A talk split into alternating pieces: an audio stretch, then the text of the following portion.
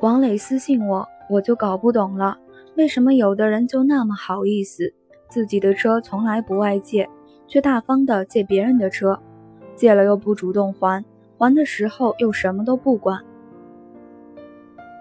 王磊说的有的人其实是他的同事 a n。大约半年前，王磊就拿到驾照了，可当时的存款不够，买车的计划搁置了。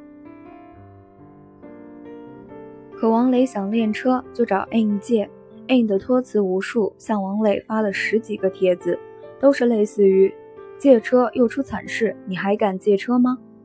当时我给王磊支了招，去租一辆车呗，也没多少钱，还不至于欠人情。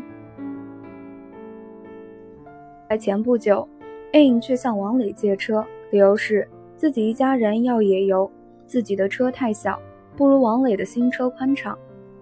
一向老实的王磊二话没说就答应了。大约过了一个星期，王磊还不见 A 来还车，就电话问 A，结果 A 的回答是：“我以为你不急着用，那我明天就还你。”三天后，A 才将车还给了王磊。拿到车的王磊傻眼了，新车的尾部有多处擦痕。而 In 却只字不提。等到王磊再次询问 In，In 却无辜地说：“你也知道，我开车很小心的，这应该不是我弄的。”王磊一下就爆了：“我一共就开了三天，给你的时候还仔细的洗了一遍，你用完就这副德行了，不是你弄的，是鬼啊！”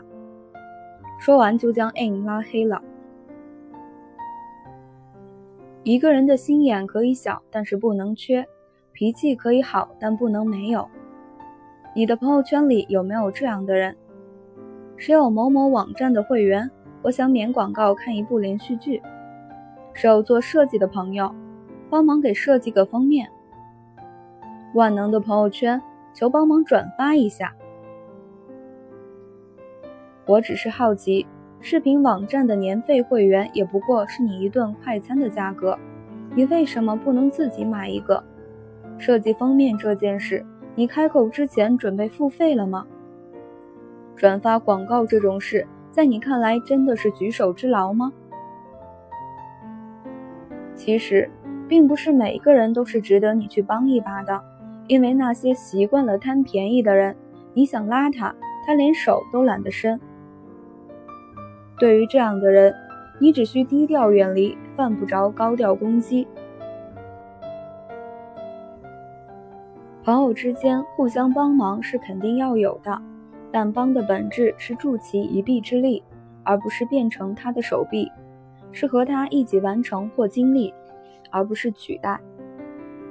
比如求助的人本来就有八分力，你只需帮他两分就够完成任务了。可他看见你伸手帮忙了，他立刻就降到五分，你就得拿出五分力去帮。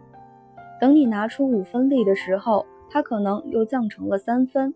最后你会发现，他所谓的帮我，等同于你替我全都做了。结果是你忙得热火朝天，在他看来也不过是举手之劳。他闲得像个甩手掌柜。在你丰富多彩的世界里游山玩水，人与人之间真的没有那么多的举手之劳。对于这类爱占便宜的人，千万不要试图用道德修养、素质、交情来绑架自己，和他们继续做好朋友，因为你很快就会得出这样的结论：他真的好讨厌啊！